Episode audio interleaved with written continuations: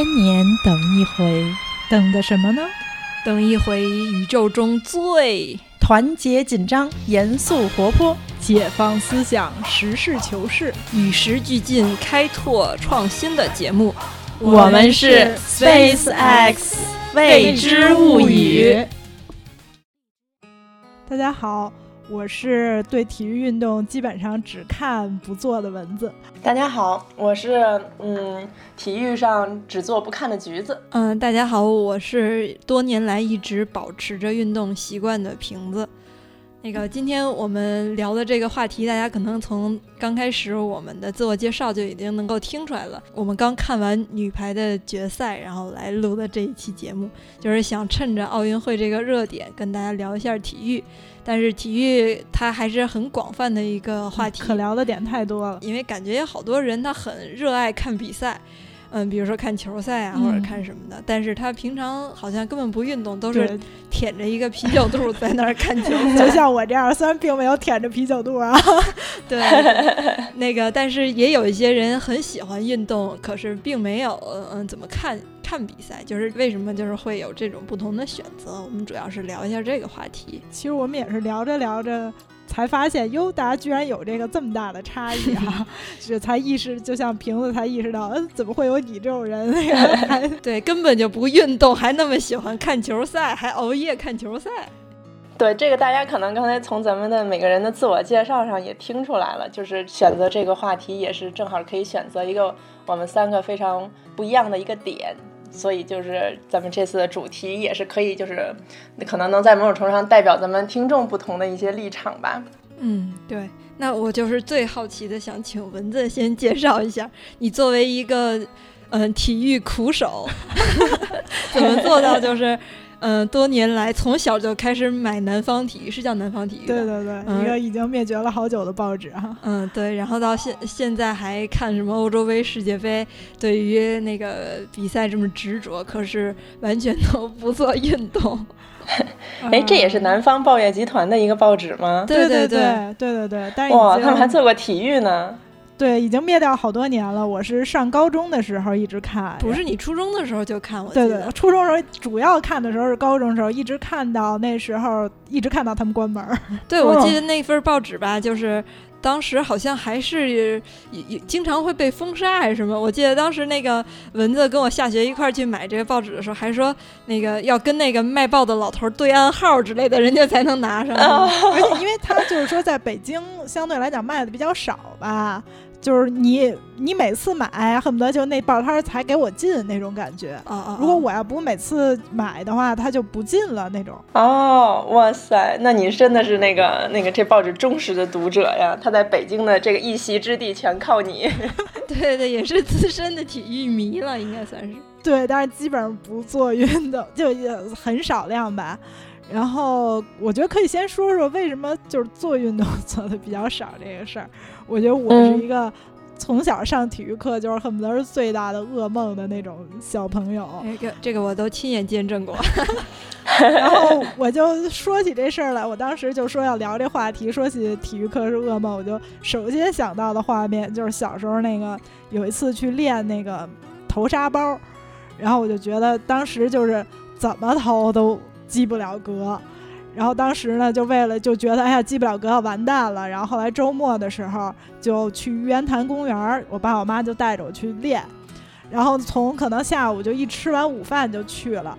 然后就练到可能天已经快黑了。那时候就感觉有的时候吧，就觉得勉强好像投出一个稍微远点的，有时候再下一个一投，啪，又又落眼前了。然后当时呢，我印象特别深，那时候可能就也就二三年级吧，就是再高的就没有投沙包这项目了。然后二三年级的时候，太认真了。那时候可能也就七八岁，然后我印象特别深，当时就觉得天马上就要黑了，然后周围的人都稀稀拉拉越走越少，然后就从那块儿往家走，然后就。那时候我真的就是现在一说我就能想，就觉得心情特别绝望，好悲凉啊！对，而且还是冬天，就觉得天又黑了，然后又冷，然后就慢慢慢慢就感觉练了一下午吧，然后毫无进展，毫无进展。刚有一点希望，啪，下一个又投眼前了，然后父母也都觉得就陪你练那么半天，你也没没收获，就感觉，然后我就觉得好像可能就周一就上体育课了，就觉得心情特别沉重，然后就那时候真的就是有一种日暮途穷的感觉。我听到这儿，我想介绍一个自己的经历，类似于投沙包吧，就是我大一还是大二啊？嗯，当时我们上大学上体育课是可以选的嘛，我选的是垒球。就是好高端，相当于就是女子棒球嘛，是也是因为小的时候喜欢看安达充的那些 Touch 啊什么动画片儿，然后就选了女子垒球。嗯，我记得第一学期的期末考试就是嗯投球，投球就是啊，我记得当时可能要求那个要的力量还蛮大的吧？对，当时要求好像是投八米还是多少，然后我在上第一节课的时候就投出了三十二米。哇！然后太可怕了，你这种人有那个垒球队的那个垒球，就我们学校女垒队的，就是队长啊什么，就是在立马相中了你。对对对，没错，还没上完课就开始准备让我加入这个球队。嗯，这就是我和蚊子在体能上的差异啊。你接着讲。对，然后当时忽然就拉开了差距。对，反正我觉得我就是从小的体育课就是一种总是生活在那个。及不了格了，及不了格的那种恐惧中，然后就玩了命的，就感觉就是就是勉强及格那种，所以就每次都觉得这件，而且就是感觉就是很挫伤自信心吧。那 对，我还记得当时中考的时候，因为我和蚊子是从小学到初中都是同学嘛，中考的时候，嗯，中考有一个项目是八百米嘛。嗯，记得有一次好像是蚊子跑进了满分，大家全班同学都在给他鼓掌，就是对，简直是那个 奇迹，奇迹吧。对，我觉得当时好像那会儿练八百米，就有一种真的就是觉得每次跑完都都死一回似的那种。对，嗯，那你为什么还喜欢看呢？所以就是，我就觉得好像看这事儿就跟这个就完全。割裂开了吧？是吗？对，而且因为当时看的可能项目就是一些，就像包括那时候我看看 F 一，嗯，然后那会儿就就这跟自己练完全没关系嘛，嗯嗯，就这肯定是属于一个你自己也参与不了的活动，对。而且我最开始看，就像看 F 一什么那会儿，好像是还没有中国站的，嗯，就感觉就是一个遥遥遥遥无期的一个，你可能就正好。碰上了以后，就发现它的整个的，你看的这个运动，它本身就是你也想不到你自己去实践不实践这码事儿，但是你可能能看出它那里头的那些，比如说团队协作的呃精神啊，包括就是说它的这种巨大的偶然性吧，嗯，而且它是各种的，我觉得这个偶然性，这个是看运动中一个特别。就是吸引人吸引人的地方，就像你看足球什么的，你永远就是猜到开始猜不到结果嘛。嗯，对对对。所以你只是想看类似于赌博一样的 这种刺激是吗？对，而且就是包括就是说这种战术的这种布置啊什么，所以其实我是觉得看运动就有点类似于看军事、看历史，就是看比如看打仗，就是你能体会到说他这里的运筹帷幄啊什么的，但是跟你说你自己想打仗，就完全想都不会想。啊！可是我看 F 一，我看的是车；看打仗，我看的是坦克。对啊，但是就是这事儿就跟你参与不参与没关系了嘛。嗯，所以就是说你嗯看的那个本身就是，就我觉得在我这儿，尤其是看和去做这事儿，是有一个中间有一巨大的鸿沟，也不会有那种就因为你看了这种项目嘛，你也不会有那种说，比如说你看看田径，看完了以后你就脚痒就想去跑，就是说。但对，但我觉得好像一般看的项目也不会就看完了自己会去想做，就确实像你说，这是两件还挺不一样的事儿。嗯，但我就不一样，我是很想做的。对，他就看完游泳就就恨不得马上跳进泳池的那种哈。嗯，对。你是有那种就是身体上的冲动吗？就对，就就是有一种 觉得就是。看的浑身燥似的，或者就是浑身 血往上冲，想要赶紧去实实践一下。不是那个前几天有个新闻，就是有一个小伙看完跳水之后，就从一个很高的桥上往河里面跳，然后跳的那个好像是二十几米吧，跳的肋骨断了好几条。虽然就是我觉得他的行为很愚蠢，但是我也理解他的这种冲动。对，但是他这个也说明就是确实不是什么运动都是你看完就能去尝试的嘛。嗯，那橘子在这方面的经验呢？嗯，我觉得要是说看运动和做运动，我觉得我可能做的运动比较多一点儿，然后。以及我觉得可能好多好很大程度上，反正体育课，我觉得我小时候上体育课都没有什么太多的印象，反而都是体育课之外的运动，嗯，可能比较有印象。然后因为当时都是学校有组织的，会在那个课外组织一些这种集中的这种体育的项目。你比如说原来。嗯，在学校里面，每年冬天的时候，他都会把操场泼成那个，就是那种滑冰的那种冰面。于是，就是冬天的时候，学校就会组织小朋友们天天去滑冰。寒假的时候，就是小孩可能会没人看嘛，所以也就是小学直接组织的，每天大家就到冰场集合，然后还是小学的体育老师，然后就领着大家。就也不学什么吧，反正就是绕着那个冰场就转圈儿，然后一转转一上午，转三四个小时，然后回家。所以当时好像就是大家在冰上追跑打闹，然后他们当时还有那个区的游泳队儿什么的到学校来选那个他们的那个，就从小学一年级开始选运动员嘛。然后当时也是就是被选过去之后，然后就是每天晚上的体育项目就是去游泳。所以当时其实都是一开始都是这种被组织的，然后都没有任何自己的主观能动性。然后直到后来好像看小学的时候，小学高年级的时候，那时候正好在演那个《灌篮高手》，然后好像打篮球顿时就变成了一个特别热门的项目。对对对对对对。然后后来就从那会儿可能四五年级的时候，然后就变成了天天去打篮球。然后我觉得这个可能是我第一个自己自发就是去做的运动吧，嗯嗯，而且当时我们小学的体育老师也非常的积极，然后就是组织了每个班的篮球队，就是男队女队，然后都互相的打比赛。女队好像基本上就是只有我们班和隔壁班打得起来，因为其他班没什么女生打篮球，嗯，所以当时就深受鼓舞，然后就一直后来一直都在打，而且当时反正。虽然在打篮球，然后他们男生都会去看 NBA 什么的，对。然后我好像当时就对看这个篮球就没有什么兴趣，因为我觉得就是看他们，我就一看那个那些比较这种高层次的运动员打。你就觉得他们的感觉和自己打是完全不一样的，嗯，就是他们那些动作就显得非常的轻松，就像我觉得就像蚊子刚才说的，你看他们打的时候，你看的是他们的组织，你看的是他们的配合，然后你看的是他们的节奏的控制，嗯，但是你自己打的时候这些东西都没有，就是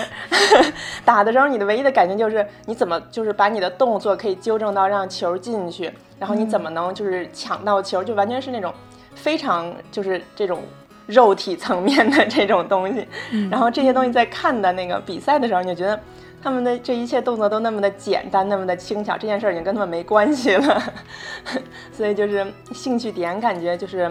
完全不一样。然后，所以我觉得当时对看篮球没有什么兴趣，是因为我觉得他对我打篮球没有太大的帮助。嗯嗯，不过确实有的时候我会刻意的去看，不过那是挺后来的了，那可能就是上高中啊什么时候，因为我发现就是。你就是长时间的盯着这些人打，然后之后你立马就去打，你整个身体的感觉会有一个他们在那儿运动的时候的那种感觉，就是比如说手感会格外的好。嗯，所以譬如说，对，当时如果需要打比赛或者什么之类的，我就会在 比赛前自己就那个上那个就是视频网站上盯着他们，然后盯着他们大概十几分钟，然后合上电脑，然后开始去打。就后来有有用过这种方法，但是仍然是对看篮球比赛毫无兴趣。那你会看一些其他的什么比赛吗？嗯，我觉得我唯一看的就是足球吧。我还真的是前思后想，我唯一有兴趣的其实就是看足球。我觉得也是因为就是之前就是那个就是足球的游戏，你比如说 FIFA 呀、WE 就是特别的火，然后所以当时就经常会跟朋友一起玩这些游戏。然后你玩这些游戏，其实就是完全是这种球队管理层面呀，和这个战术布置层面呀。对对对，我就觉得这些东西也很对对对对对。然后对，然后就是他们怎么进球，你怎么那个控制球员，然后怎么切换，怎么控制球的这个就是控球啊，怎么控制球这场比赛的节奏。所以我觉得我就是在玩这个游戏的时候。然后就开始玩这个游戏，后来就变得非常的感兴趣，因为就是你看真实中这些比赛怎么打的，然后就也是有利于你思考你玩游戏的时候要怎么打。但是你会因此就是想去，比如说尝试一下踢足球之类的吗？完全不会，因为我觉得就是这确实是这确实是两个感觉，因为我觉得那个就是完全是这种布局和这种这种这种管理和这种战术的这种布置方面。然后就是那个层面的志趣，我觉得看比赛。然后，但如果是玩儿的话，就是自己玩儿，我觉得就完全是这种，就是对像我之前讲的这种对身体的控制啊，和对这种周围环境的感受啊，和你就是说如何能在这种不用仔细去看的情况下，就能知道你的队友都在什么地方，然后能对整个赛场有一个就是说你在这个身体层面的感知和控制。我对这个感觉也很着迷，但是我觉得如果去自己去踢足球的话，一定不会就是在这个层面上，就是身体层面上不会有什么乐趣，因为不太会踢。然后而且就是感觉好像。嗯，我觉得我不同的运动还是分的挺清楚的，就是我自己做的运动，我就只追求身体层面的这种控制感。然后如果是看的运动，我觉得我就只追求这种，嗯，战略布置方面的。然后我觉得可能也是因为我没有一项运动就达到了可以，就是说自己边运动的过程中边思考战略。不过我觉得可能可能专业球队它也是有这个分工的，因因为毕竟是有这种。教练和对对，就是对，他是主要负责这个这个战术控制，然后球员还是在踢，所以我觉得我在自己身上是看的时候是教练的分工，然后玩的时候是运动员的分工，然后我就觉得这没办法让，就是我没办法做同一个运动的时候把这两个部分结合起来。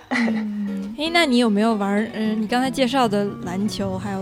你看的足球都是这种多人合作的项目，团体型的。对你有没有就是独自完成的项目？你也比较热衷的？嗯，有倒是有，因为后来在你比如说就大学及以后的时候，就比较喜欢，比如说瑜伽呀，然后以及这一两年就比较喜欢跑步啊，什么攀岩呀、滑雪啊这些呢。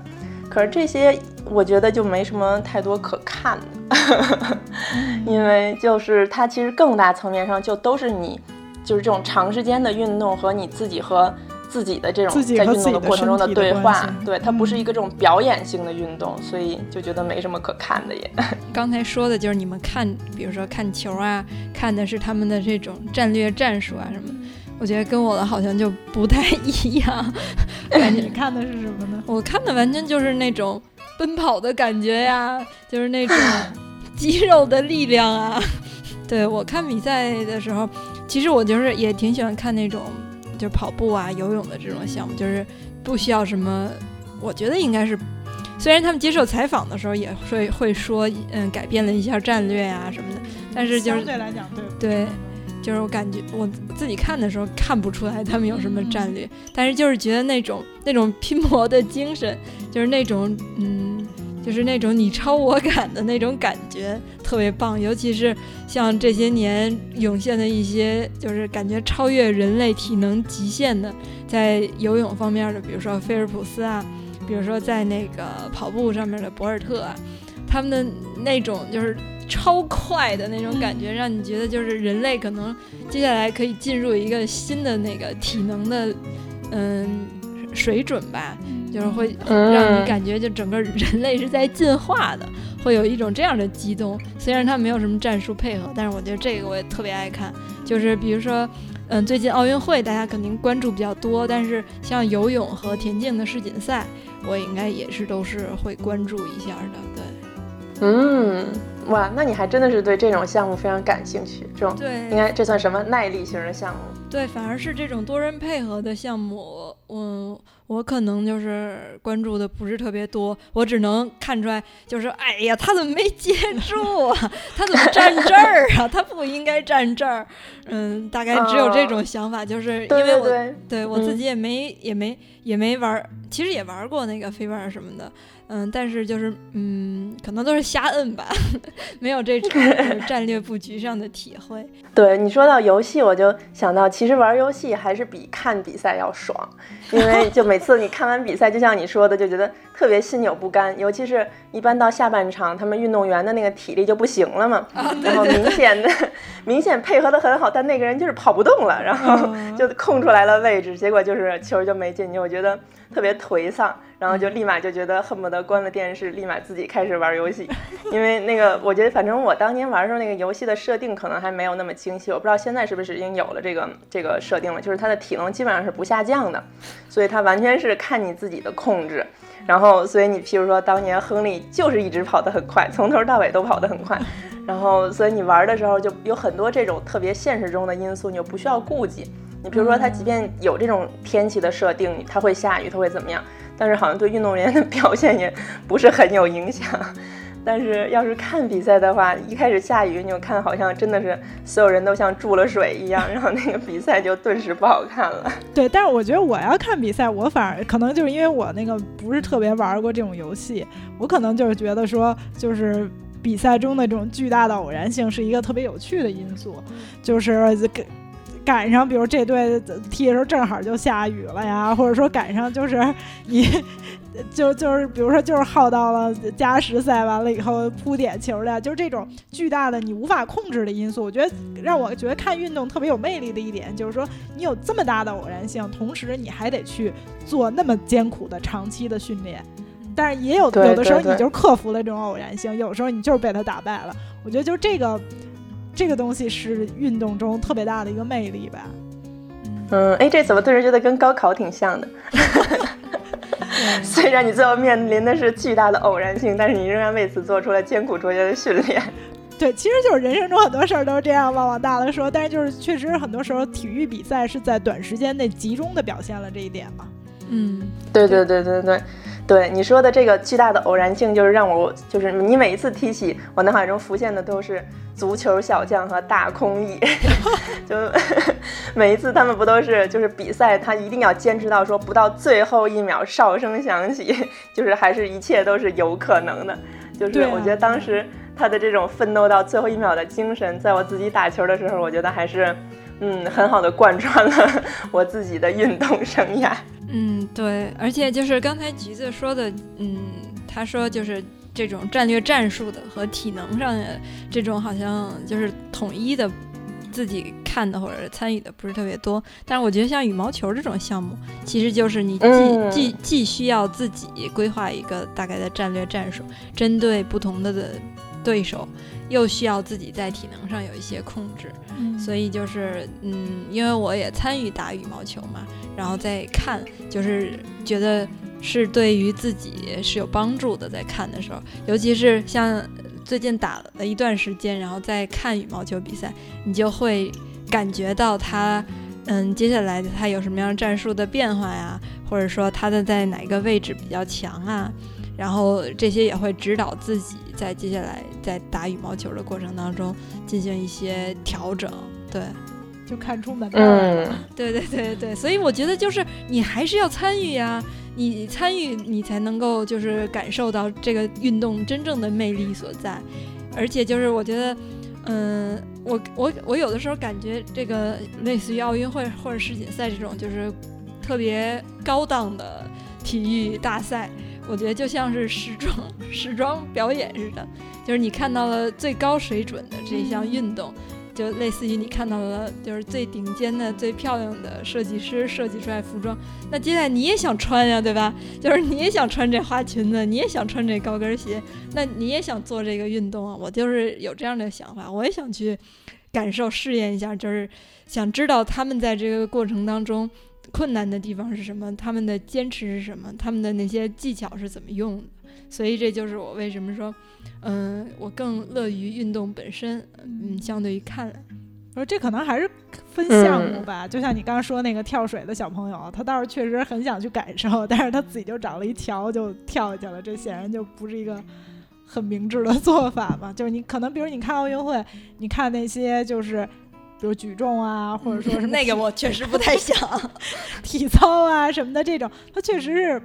就包括比如射击，射击这个项目就属于一个，你连他怎么这过程其实你都看不到嘛，你只是看他们一排人，然后叭最后那个那个点那个是多少环。就是其实它到底是怎么弄的，你你也不知道吗？对呀，那你为什么不去知道一下呢？像我呢，我就是上过射击课的。我大一的时候上过一个课，叫做轻武器与射击，因为我们大学是射击和排球的那个传统优势校，就是会 哦，对，是会吸收像排球会会吸收一些退役的国家队或者省队的运动员，然后射击也是会招招一些专门射击方面的那个特长生，并且我们学校就是校内。就是有自己的靶场的，就是在校本部，然后嗯，有一门公选课叫轻武器机嗯轻武器与射击，在那个嗯这一学期的课是有前半学期，甚至三分之一个学期，就是老师在教室里给你讲一个讲讲，就是冷兵器到就是现在的一些兵器的变化，然后嗯后面的绝大部分时间都是去靶场，然后用五三式的步枪去射击。嗯，那个时候你就确实能够体会到，至少是步枪的，就是它不是有三姿嘛，就是步枪、手枪，然后趴着的、站着的。就我们当时那个是趴着的，相当于是，就是能够对，就是大家都觉得，就是好多射击运动员他们都很胖啊，或者岁数很大呀，为什么还能够参赛？那个时候你就能够感受到，就是因为你亲身参与了，就是你知道，就是离得那么远，你相当于是看不见的，你怎么能够嗯把握住，就是涉及到多少多少环？我觉得就是因为亲身参与了之后，然后才能够特别切身的体会到，比如说。为什么那些胖的人好像也能参与这种？感觉运动员都是身材非常矫健，就是因为 稳啊。对，射击它有后坐力。就当时我上课的时候，每周我的那个胳膊肘都会被蹭破，就是被他那后坐力震的。然后就是下一周又要上课，那伤口还没有好，又要去被蹭一遍。但是与此同时，因为我们选那个课，除了我以外全是男生，还还有好多高年级的那个块儿特别大的男生。那些男生就是特别的稳，他射一枪特别特别的慢，他后坐力对他的冲击也比较小。这个时候你就就能够体会到那样的身材是有优势的。对对对对对，所以这个就是我觉得还是这运动的真正的魅力，就是就像你想知道梨子的味道，就要亲口尝尝它。嗯，我觉得刚刚刚刚瓶子说的那个感觉，我之前学琴的时候有过那样的感觉，嗯，就是听到一个觉得还不错的曲子。然后就是觉得需要就是更深的感受它，我觉得就会，比如说把谱子找来，然后自己拉一个试试，然后就会到，比如说某些比较难的地方，然后就会觉得我靠，那个刚才那个录音里面的人好牛逼啊，就是这块都可以顺利的过去。然后我觉得确实是，就是要想增强对一个东西的感受，就是确实需要自己做起来。还有像小时候有时候去看那些名作，就那种那种绘画呀，比如说什么毕加索，其实完全就是 get 不到他的点，就觉得看那个东西就不知道他到底就是想要表现什么样的感觉。但是后来我发现，就我后来有借他的那个书回来，然后就自己随便拿笔照着他那个画，然后照着他那个颜色涂。但是你涂完了之后，我就觉得就是有一种对那个画儿的一个就是那种身心的那个感受，就好像感觉到了他要传达的那种情感，而且就还蛮强烈的。嗯，所以我就觉得这种自己做的时候和看的时候对一个东西的理解确实是很不一样。嗯，但是在在运动上好像就没有能把这个东西继承过来。对，而且我觉得就是除了就是更好的去理解这项运动的魅力。还有就是说，感受那种坚持拼搏的精神。就是我个人在运动过程当中也产生过一些类似于哲思吧。嗯，就比如说，嗯，我有一段时间其实还是希望自己游泳的速度能够加快的。我大概是从小学三年级九岁左右学的游泳，就是这么多年来一直到现在，嗯，也是游了很长时间的泳，基本上是没有中断过的。嗯，哦，厉害。对对对，那然后嗯，但是我的速度其实 都是都是差不多的，大概就是嗯，每游两百米用五分钟吧，基本上就是这样的速度。而且嗯，除非是冲刺啊，除除非是冲刺，那那就是我曾经有一段时间特别希望自己在蛙泳上面的速度能够提高，然后就想了很多办法。后来我就发现我有一个问题，就是嗯。我在抬，我一直抬着头，就是，就是你其实你要减小阻力的时候，你的头应该是平，就是和水面是平的，你的眼睛应该是往下看的。可是因为我太想达到终点了，所以我的眼睛一直是往前看的，我头一直是往前的那种感觉。然后当时当我意识到了这一点的时候，就是我觉得，就是当我的把头放下去的时候，我就觉得速度可能稍微是有一点提高了。然后这个时候我就突然意识到了，这就是脚踏实地啊，就是你看着自己的目标其实是没有用的，就是还是要看脚下。对，还是你就是看看你的每一次划水，或者说你就是眼睛往下看，就是体验你的每一次感受，这是最重要。就是类似的这种，就是运动过程当中的一些小的，类似于尤利卡时刻，就是有一种我突然发现、突然感受到。的这种灵感的时刻，其实还是挺多的。可能我印印象比较深的就是这一个，但是对，嗯，我觉得就是，嗯，这整个过程当中，让我就是除了刚才我们说的，就是大家经常能想到的以外，还有好多就是对于生活的一一些反刍吧，在运动过程当中，嗯，对，因为跟瓶子一起游过泳，所以可以那个告诉各位观众，瓶子游泳还是很猛的，然后冲的还是很快的。对，最近都不怎么冲了。对，虽然对刚才那个跟各位观众也说过，我也是从小学一年级当时就有跟着游泳队训，但是后来我就是大概也就训到了小学三年级，就后来就再也没游了。然后所以就是速度没有像瓶子一样能保持住，嗯，所以跟瓶子后来就是前不久，嗯，去年时候一起游泳的时候，我就觉得还是挺有挑战的，因为觉得瓶子游得很快。所以我当时是也是产生了一个小的哲思，就是比如说在跟它并排游的时候，然后尤其是到比如说冲刺阶段。我就发现，就是注意力一点儿都不能松，我就一定要完完全全的集中在动作上，然后才能不被瓶子甩下。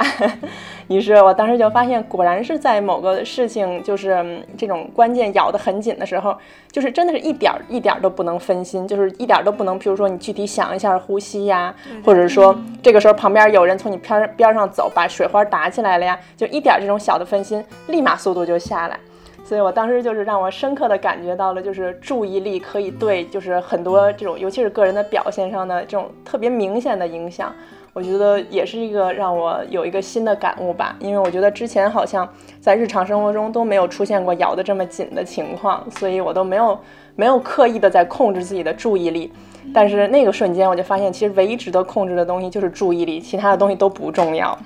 对，其实我除了就是看看比赛以外吧，可能看这种就是大家都比较关注的大赛更多一点。我还会特别喜欢看运动员的传记，虽然就多数都不是他们亲自写的，是别人帮他们代笔，但肯定也是都是他们的经历。我觉得从这个过程当中，就首先是体会到运动员有多么不容易，因为我小学的时候也练过一段时间的田径队啊什么的，但是就是没坚持下来嘛。然后后来上大学的时候，也有一些就像刚才说的，就是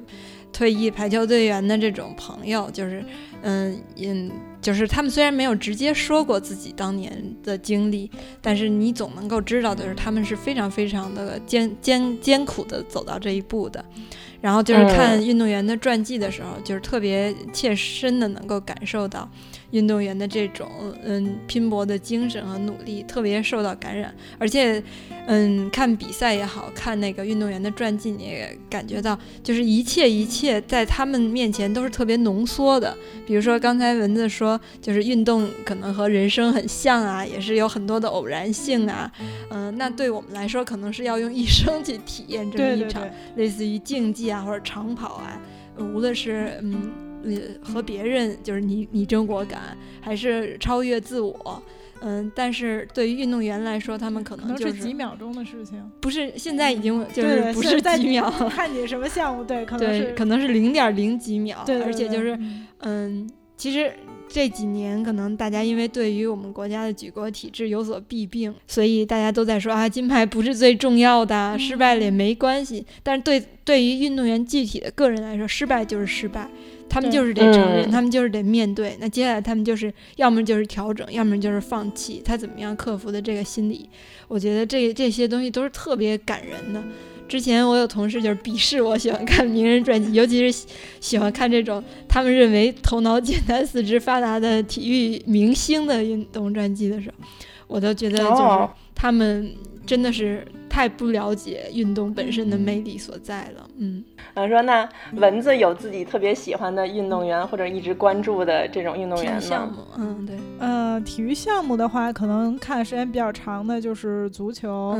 然后。嗯，其他的也会关注一下。以前上学的时候看过很久的 F 一，那时候就还是很背，就包括像舒马赫呀什么的，他们的这些的，确实也是像瓶子刚才说的吧，就是当时可能你慢慢了解到他的这些整个的运动生涯，包括他其他的这些故事以后，就会觉得说确实是特别不容易吧。嗯而且，嗯，可能看足球的话，就刚才可能跟你说到这个，最开始看足球，我觉得也是一种，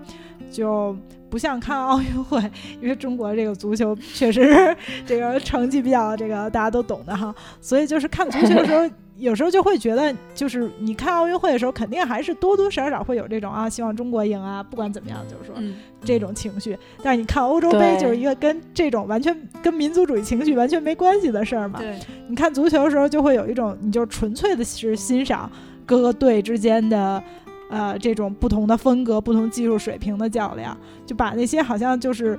政治啊什么这些就都屏蔽掉了。我觉得这个也是一个让我觉得，呃，可能看、嗯看世界杯、欧洲杯可能很有意思的地方吧，就是也是吸引我的一个点。那你看的是什么呢？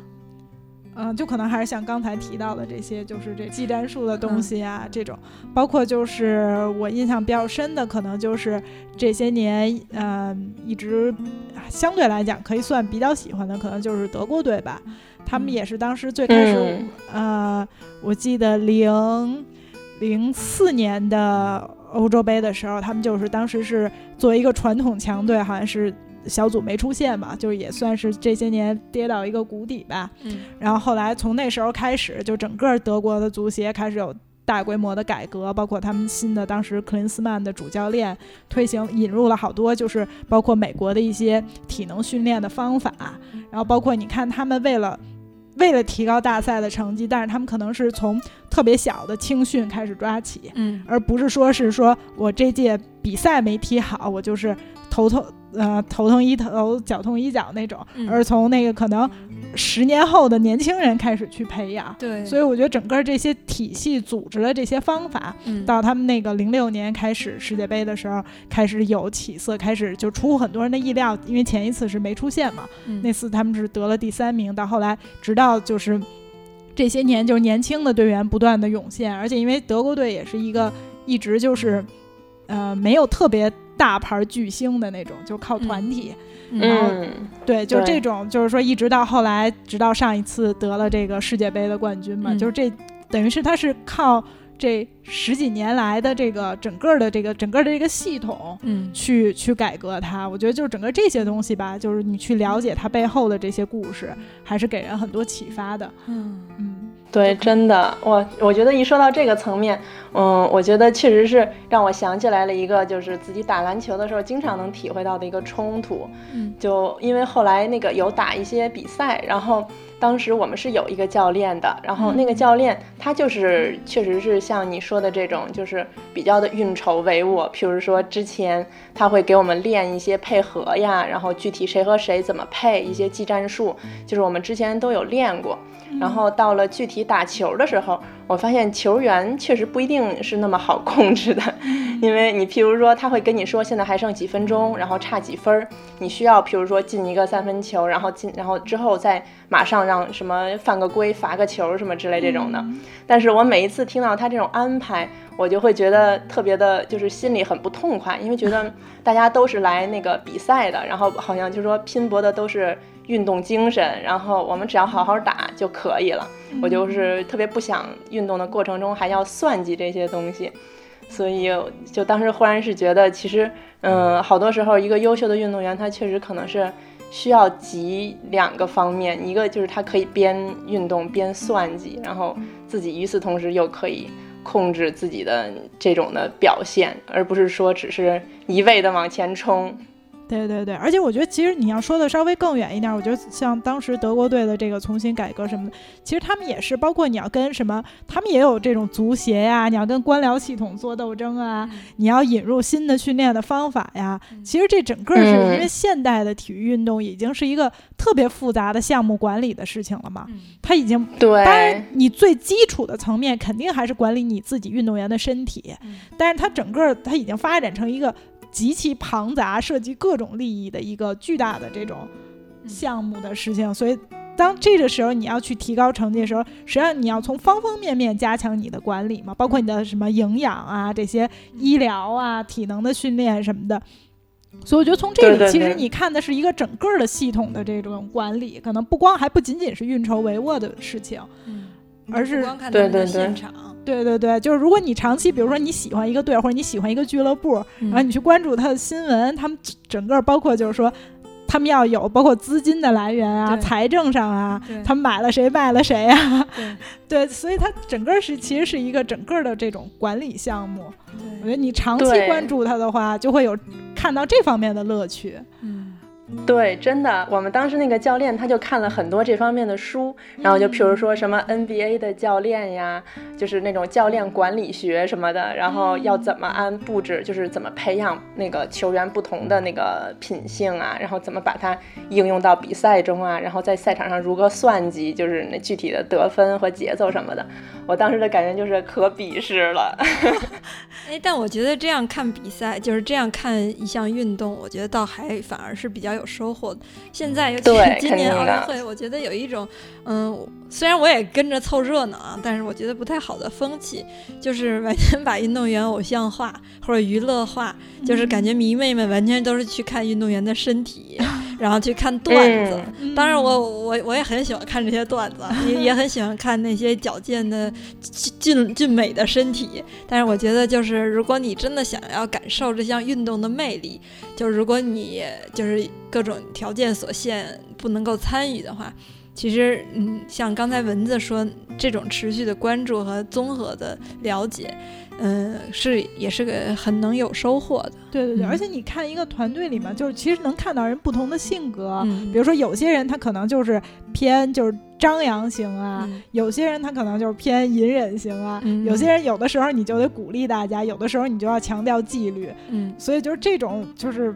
你长期观察下来以后，确实是能看到好多就是人与人怎么相处的这些层面吧。嗯，对。不过刚才瓶子一说奥运会对于这个身体的呈现，我忽然就想到一个，我之前每每每看都是有种余梗在喉，觉得特别有那种强烈的视觉冲突的一个运动项目，就是看他们那个日本的男子体操队嗯每一次上场的时候。就是他们经常是做的一些非常展现那个男子的这种肌肉的健美啊，就比如说那种男子吊环啊，他那个撑在那儿或者他翻的时候，就大家都看的是他那个动作的阳刚和那个肌肉的健美和这种对身体的控制。嗯但是与此同时，他们都是一些就是皮肤就是非常的白嫩，白然后眉毛剃得非常的正齐，然后还化着妆的一些男生。对，每次我都看的觉得就是好有像违和这个画面，对，就结合不到一起。就是这可能也是我们，就是说明我们有一些固化的这种对于身体的一些想象吧。对对对。对对对，可能从此以后，大家就觉得啊，一个化着妆的男性，他可以可以是和这个阳刚的肌肉结合在一起的吗？对，以及我觉得他们有一些运动，我觉得，嗯，可能也是根据他的一些传统吧，所以还是他运动本身背后可能是有一些价值观的预设的。你譬如说这些，尤其是奥林匹克这个东西，大家可能，嗯、呃，就会首先想到就是古希腊这种。对于这种肉体的追求啊，对对于这种男子健美的这种的追捧呀，然后以及这种你比如说我，反正我的感觉是体操可能是对这个这个层面上的价值观的一个比较比较集中的体现吧，因为它可能不像这种一些其他的竞技体育，你比如说像咱们刚才说到的游泳啊或者跑步，可能更多的关注层面不是这个肉体上，所以我觉得确实是也是让我会意识到一些运动背后的一些价值观的预设吧。那可能像体操的这次，因为可能这次奥运会上大家也在关注，就说体操的成绩没有之前好，那可能也有人提出来，就说这个也是因为，比如说中国现在慢慢发展了，可能原来的体操的这么一个叙事，就是说你去特别苦的训练，然后去最后到最后成功啊什么的。但现在可能家长更多的就是随着这种城市的这些所谓中产的兴起啊，可能更多的是希望小孩儿。呃，不是说靠运动去说在改成变改改变命运，嗯。对，而是说，比如说从小去参加一个类似于体呃呃类似于游泳的这种健活动，健身型的，对对，随着包括就像这些年整个的这个健身的这个热潮的兴起哈，嗯嗯。就是你们对于这种是偏社会学角度的解读，尤其是橘子，你怎么看？对你说到这个，我就忽然想到另外一个看到的新闻，就是说为什么这一次以及上一次英国主办奥运会的时候，他们的金牌数这么多。然后我记得他们好像是说，从嗯前几年开始，英国他们好像有一个新的嗯资金筹集方式，嗯好像有点类似于这种众筹的感觉，就是大家都可以给他们的这个运动队来注资，然后他们就可以应用到他们自己的一些嗯硬件和训练方式上的改善。然后，所以就是几年下来，他们的这个运动员确实是从这个这个资金上面，以及这个资金带来的各种好处上面受益非常明显。所以他们从去就是上一次奥运会在英国举办的时候和这一次，嗯，金牌数都超过了中国，这个层面好像确实是非常的有效果。嗯嗯嗯，嗯嗯就是比我们的举国体制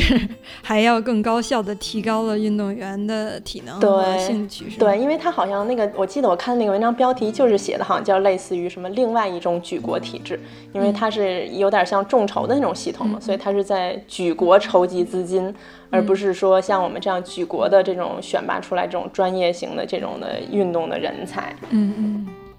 也我我也看过一些就是文文章啊，但但但不是就特别专业，大家就是说为什么美国一直在体坛是一个霸主，以以及这一次他们在体操上面有一个女运动员包揽了四枚金牌，就就是可已经可以媲美类似于像菲尔普斯这种在游泳界的这种地位，一姐的地位。人家说他就是嗯喜欢，他可能也没有从小那种艰苦的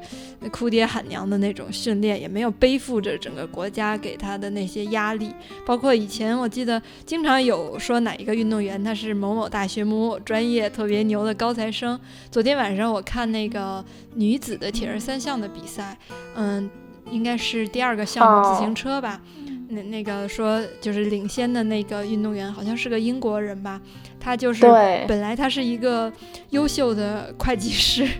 然后他他是突然安永的一个审计，好像。对，然后他突然就是放弃了原来自己的职业，然后就就是成为了一个铁人三项运动员，然后还一也一直就是保持世界领先的一个地位。我觉得这种在中国基本上是不可能的。然后还有包括就是今年，嗯，今年那个男单比赛，就是在昨天晚上刚进行的，嗯，男单铜牌争霸，是林丹和那个给自己起了一个中文名叫安塞龙的那个丹麦小哥的比赛。这个丹麦小哥二零一四年开始学中文，然后到到现在已经可以用中文流利的接受采访了。然后我就在想，我们的运动员有这个可能性吗？比如说，他未来想到欧洲去当教练呀，或者想到美国去生活呀，他同时学一门语言，他可他有这个时间和精力吗？哦，他有，我觉得你像原来咱们学校的一个校友，他当时确实有一段时间好像从事的就是这个工作，就是在他们那些运动员的那个、那个业余生活里，就是做他们的英语培训吧。嗯嗯然后我觉得你像你刚才说的这个这个例子的一个成功案例，其实就是郎平本身，对我刚才有没？有？郎平可能确实是，他是退役之后在国外生活，才专门就是说，对，他并不是在现役期间，就是说去进行的这些，包括语言的学习呀、等等。其实最经典的是李娜吧？对对对对对对李娜，她也是被逼的，因为她如果因为他自己出来相当于单飞了，他如果自己没有这个语言能力，他是扛不住很多的事儿的。嗯，对。但是我觉得我们嗯我们国家多数的运动员还是没有这个环境和条件，就是所谓。嗯但其实他们可能是有这个潜力，完全都有这个当然，潜当力的对然是的，这是当然的。哦，但是他们现在他们现在好像是有就是有组织的在给他们做这这方面的就是辅助的培训，对，应该是能会给他们开一。些这种相关的课程。对，因为你看他们在比赛过程当中和教练员啊、裁判员啊一些沟通，包但是这还是一个组织上的这种。对对对对对对，对，以及我觉得像刚才说到铁人三项，或者是呃这种马拉松，它可能也是有它的特殊性，因为它的那个运动员的年龄确实是要求不是那么呃年轻，因为我记得呃好像之前人家就是有做这方面比较时间比较长的朋友跟我说过，嗯。说比较年轻的时候，像这种长距离的耐力的项目，因为身体的发育关系，所以是不容易出成绩的。然后，所以像这些项目，他们往往是在你，譬如说，嗯，大家认为年龄比较大的三四十岁，甚至四五十岁，才是你的一个成绩的巅峰。所以，我觉得可能这个就是这个审计同学他去做这个，就是他能有这个上面的，就是职业上的一个转换，也也是因为他可能选择的这个项目有它的特殊性，然后以及他现在是专业的运动员，他已经不做审计了。而且我记得我之前看他的一个采访，他说他觉得来做运动员比做他原来的工作要容易很多。哇塞，被安永虐成了什么样？对，我觉得可能也是一个个人嗯身体素质上的一个差别吧。他可能确实是对他来讲，他选择了一个他自己对他来讲更容易，就是他反正看他怎么评价这个容易吧。然后这个方面的一个工作，以及我觉得，其实，在欧洲，他们这些运动员并不就是说，他们很多大部分人还是职业运动员，就是说，他平时的工作并不一定像就是大家能想，就是说，比如说这个新闻一样，就是和运动有这么大跨度。他们大部分还是日常生活中就是教练呀，或者是做一些表演性的比赛呀，嗯，就是还是主要还是职业运动员。只有一些可能比较小众的项目，因为他这个运动上的资金来源不够。支撑这些运动员的日常生活，所以他们就只能说同时自己在做一些其他的运动。嗯，那这些咱们说的是就是嗯专业的运动员，就是比如说在日常生活当中，你觉得就是像不同的阶层啊，或者是那个不同的人群啊，在选择运动，就自己的运健身啊这种运动上面的，有没有一些是嗯跟阶层有关系的标记呢？这应该肯定是有的吧？嗯，感觉不同运动的成本差别很大。对对对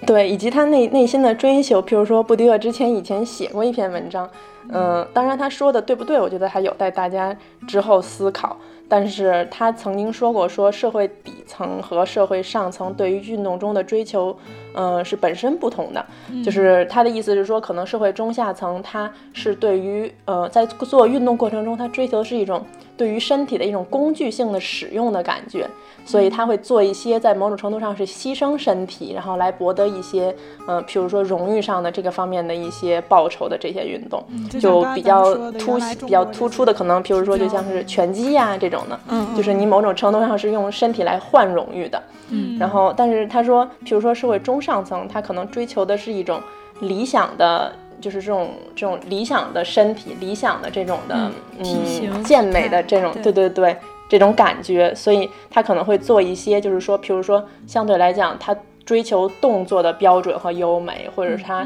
追求的是这个运动过程本身对身体的感受这个层面，所以他们会去做一些，你比如说类似于网球啊，或者是高尔夫球啊，就是它本身，尤其是高尔夫球，它其实本身没有这种强烈的肉体冲突，但是它的那个动作可能就能展现出来，你比如说肉体的高雅的这种的弧线呀之类的。嗯，而且尤其可能你刚刚说的这个，还是就可能社会的中下层，那可能再下层的人可能。长期的体力劳动已经占据了他所有身体的精力，他根本就不从事运动。他的就是他的体力劳动已经是就是说对他身体的这个能量最大的这个占占有了。所以就是说，可能在这个运动之外，还有很多人根本就是被排除在运所谓运动之外的嘛。对我印象当中，在文学作品当中，就是对于身体的这个结构的。这种美的描写，印象最深的就是《平凡的世界》里面的那个孙少平的哥哥，他长期挖煤啊，然后他的那个身材特别健美啊什么的。我当时我记得我还很崇尚这个，还跟我室友说，然后我室友就是就觉得我真是太没见识了，说你真正的去看一下那些煤矿工人，对对对，他们到底是什么样的？他们其实根本。在这个身体健美得到了这样的这这种就是优雅的体态之外，他们付出了太多太多你看不到的东西，而且人家也不是为了追求这个体态才去做这个活动的，对，这就完全就是一个另外的一个领域了。对，但是现在就其实我觉得在我们国家的白领当中盛行一种就是跑步的风潮，其实我还不是特特别理解吧，因为我觉得尤其是在北京这种城市环境。嗯，空气什么的都不是特别好。然后那个，本来我觉得跑步就是跑步嘛，现在还。多出来很多的设备啊，像上次看橘子所穿戴的什么测心跳啊什么的，然后跑步鞋也都巨贵。不知道大家在这个过程当中，就是追求收获，还有就是体验是什么样的，橘子能介绍一下吗？挺好奇的。嗯，对，我觉得你说的这个就是让我想到我之前看，嗯，就是其实这是一个福柯的理论，他就是说，嗯，因为就是整个现在的这个社会，其实就是追求的是一种对于这种人群的控制和以及就是在身体层面对于身体的控制，嗯，所以他的意思是说，所以从这个他说的这种的，嗯，咱们叫什么古典时代开始，然后就产生了一种对于身体的知识的生产和对于这种。就是对于这种知识的需求的生产，嗯，所以就包括，譬如说，当就这种现代医学的发展，然后以及之后的这些对于这种具体的，嗯，身体的这个要求和这种运动，就是现代运动的这种出现和这个。都是很有关系的，就因为大家需要一种对身体的非常具体的控制。你譬如说在日常工作中，你需要怎么做这些东西，嗯，很多层面上其实是一个你对身体的控制。所以大家就需要对于身体有更多的了解，然后以及通过这些了解能改善你的一些日常生活中需要做出来的表现。嗯，所以我觉得其实，嗯，这个东西就是有延伸到大家，就是大家在日常生活中工作中可能会有这种需求，但是这些不明显，但是它的一个明显的体。现可能就是说，大家会产生这种运动的需求，以及就是说，对这个需求的一个外在化，就是你可能会去做某一种运动，然后通过对这个运动的每一个细节的控制和专项的训练，然后再来提高自己的一个。成绩，然后并且在这个过程中，你还可以追求更多的对于这种身体的了解。你比如说，大家会更多的去关心一些营养呀，会更多的去关心一些训练的知识呀，然后希望从通过这些运动带来一些生理和心理的一些益处啊。嗯，我觉得这个确实是一个当代的一个可能比较重要的一个现象。嗯，那为什么选择跑步呢？尤其是姑娘们，我觉得我个人。去跑步的话，反而是跟你刚才说的那个相反，就是，嗯，我就是觉得跑步是不是？我就说跟瓶子说的，就是说有好多装备啊，然后呃鞋呀什么，整个那个，我觉得我反而是因为觉得觉得跑步是一个就门槛特别低的运动，嗯，就是你可能你要去做好多，你游泳你你得有游泳池吧，然后你那个就是。呃，你很多你需要场地啊，像什么？相对来讲，我觉得跑步是一个，就是你可以跑得很专业，但你也可以随便跑一跑，就是相对来讲是一个门槛很低的运动。嗯，而且是一个，如果比如说你不是特别规律的话，你可能突然想起来说，我今天去运动一下。我今天比如说，呃，看了一天书，可能很累，想要放松一下脑子，想你一时兴起，你去干别的，你可能没那个条件，但是你一时兴起，你总可以去跑个步吧？对。对，我觉得从这方面，就是作为一个很少运动但偶尔还是会去跑步的人，我觉得就是这个是挺重要的一方面。嗯，我觉得就是就是跟听众朋友们也说一下，我一直以来的一个观点，就是无论你做什么运动，你是怎么兴起的，就是还是要做好身体的防护。嗯，就是尤其是像跑步，其实它如果你是真的想长时间跑的话，它对膝盖啊，然后什么都是有一些损伤的。我一直向大家就是安利的游泳这个运动，就我觉得游泳特别好嘛。虽然我也没觉得游泳多有趣，我觉得游泳是很无聊的。嗯，就它还不像跑步，你还可以看着看着换换风景啊什么。游泳就完全就什么都看不见，都是水。但是它相对来说就是对身体损害比较少嘛。我觉得现我可以理解的一点就是现在各种各样的，嗯嗯装备都在就是帮助我们保护自己的身体。比如说就是嗯，我有一个专门做服装设计的朋友，我就问过，就是我说那个运动服不是一件运动服，我恨不得能从小学穿到穿到老，为什么还要不停的买？他说那些织物在人体工程学上的设计是有变化的。就是看现在有好多运动员，他穿着类似于长筒袜的那样的东西跑步，对我觉得这个运动防护还是也也要做好的。但是我其实还是不不是特别了解，为什么就这几年马拉松啊，在世界各地，尤其是在国内的这种就是热潮到底是怎么回事儿？不明白。对，我觉得可能这个也跟一个产业的发展有关。我觉得可能是因为这个运动，它就是比较方便于组织这种运动旅游。你比如说，无论是世界上的各大马拉松比赛，还是说现在国内组织的，就是形形色色的马拉松比赛。你比如说，我也是，就是今年在国内的时候才发现。比如他们有四季马拉松比赛，然后奖牌就是每个季节的一朵花儿，然后那个花儿可以四个奖牌拼在一起，然后你就会有一种，首先是有一种这种美美，就是整整个这件事情上会给你带来一种美感，然后之后你还有一种完成感。然后我看他们最近还出现了一个三山五岳马拉松比赛，就是是在这种国内的三山五岳跑，然后他们的那个奖牌也是每一座山的那个形状，然后也可以拼在一起。所以我觉得就是整个的这个激励机制已经建立起来，以及这个整个的产业现在是在一个蓬勃发展的过程中。所以我觉得这种商业运作层面肯就是。嗯，应该是对这个运动的发展促进还是比较大的。嗯，然后我觉得可能还有另外一个层面，不过这个我我想的不是太多，就是在这斗胆说一说。我不知道是不是因为跑步这个运动跟大家平日的呃工作以及大家某种程度上对于日常生活的理解和感受有一种同质性。嗯，会不会就是大家会不会能更好的，譬如说通过跑步能获得一些。就是大家认可能会，我也不知道会不会认为人生，因为很多人经常会说人生是一场马拉松嘛，所以会不会说的过程中就想说，那我们来通过跑马拉松，是不是可以更好的理解人生，或者说通过肉就是用肉就是身体上去跑马拉松，可以对于日常生活中产生的一些嗯这种。情绪有一个更好的疏解和理解，嗯，我觉得这个是我的一个猜测吧。对对对，我觉得这有一个小一点的点是，我觉得就是现在因为日常生活中大家也就越来越原子化嘛，越来越孤独啊什么的。你要想从事一个。十一人的那足球，你要踢，恨不得得有二十几个人，这事儿哪儿找去？你五人制的足球也得找十个人的。但是马就是跑步啊，包括马拉松什么的，它是一个你可以孤独进行的活动嘛。就是大家的生活越来越原子化，可能你在比如说这些北漂们啊什么的，你要想组织起来进行一些哪怕是一对一的活动，其实你不一定能约到人，但是你可以自己一个人去完成的运动中，可能跑步确实是一个比较能就是。容易普及、容易就是进入的活动。嗯，我就想说，你说到这个，让我想起来，布迪厄还说过一句很有趣的话。他说，绝大部分我们在嗯，就是学生阶段从事的运动，譬如说就这种足球、篮球啊，然后都会在结婚的时候戛然而止。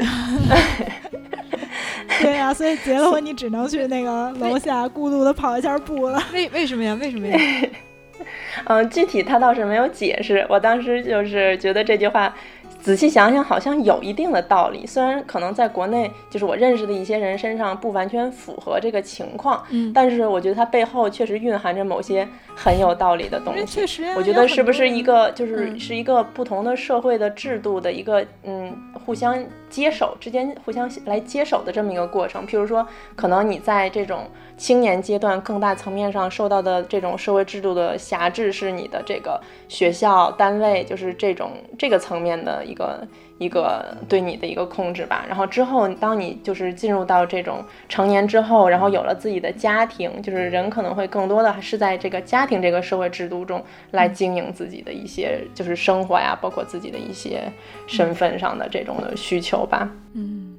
但是这个事儿在我的家庭当中就是从来没有发生过。我就是我结婚之后，我我和那个我老公两个人都是多了一个 体育运动的项目，就是他带着我打羽毛球，我带着他游泳。嗯，而且现在我们两个共同的那个共同的生活吧，就是业余生活，基本上就是一起去打羽毛球，或者一起游泳，或者一起看比赛。嗯，基本上甚至连其他的那个项目都没有，什么逛街买东西都没有，共同的那个生活就是这些。对你这个还确实是一个不是特别，应该不是一个特别多的例子，但我觉得其实还确实还是一个很好的可能性。对。对，我觉得你们这样特别好。不过，我觉得另一个方面，我就是我看到这句话的一个感受，就是说集体运动可能很大程度上是这样的，就是这种足球、篮球。但是，确实是很多人会在就是成年之后，然后就是譬如说结婚了之后或者工作了之后，会开始一些这种就是个人的运动，譬如说就像我刚才说这种瑜伽呀，或者是跑步啊，像咱们刚才聊了很多，就是你可以一个人，或者是说呃很少人就可以一起从事的这种运动。对对对，所以我刚刚也觉得你说这个羽毛。毛球和游泳，你们是可以两个人相对比较容易就可以组织起来的这种吗？嗯，是这样。然后我觉得今天我们做这个目的之一，我个人认为吧，就是我自己很爱运动，就尤其是嗯，上高中之前吧，因为为了应试没有办法，可能没那么多时间。但是自从就是身体比较自由了，就是可以从那个完全枯燥应试当中那个。摆脱出来之后，我觉得运动一直都是坚持的。可是我。嗯，自己做的各种各样的运动项目当中，都很少看到，尤其是姑娘吧，就是感觉看到姑娘比较少。但是与此同时，嗯，感觉很多姑娘都叫嚣着要减肥啊，要怎么怎么样啊，就是，但是你们又不运动，我都看不见你们在运动，那你光靠不吃饭，对身体多不好啊！所以我就是希望，我个人啊，就是做这个节目是希望那个能呼吁更多的听众朋友们，年轻的也好，年长的啊，运动起来。对，我觉得我当时就是对这个话题一说起来，我就觉得还是很感兴趣，因为我嗯一直对就是很喜欢运动，像瓶子一样，而且一直关注的点，我觉得也是有变化。就是我觉得最近我就是以前我可能确实是像之前那个布迪厄说的是，就是很喜欢把自己完全投入到一个运动中的感觉。然后但是之后嗯稍微大一点，我觉得我就一直很喜喜欢这种通过运动，然后可以对自己的身体有更多的了解，然后可以。对他有更多的感受，就是有这种对于和身体的对话的这种的感觉。其实我觉得这个对于我来讲，可能这个话题是两方面吧。一方面，我觉得也是想要跟像瓶子这样不能理解，就是说不做运动怎么还看运动的人，就解释一下。其实也是，呃，运动本身你去看它的时候，也是有很多的乐趣和。值得思考的地方在的，虽然就是说有时候我也同意你说，就是你可能要真正去做，才能在另外一个层次上更深的体会它。对对。但是同时，有些你接触不到的运动，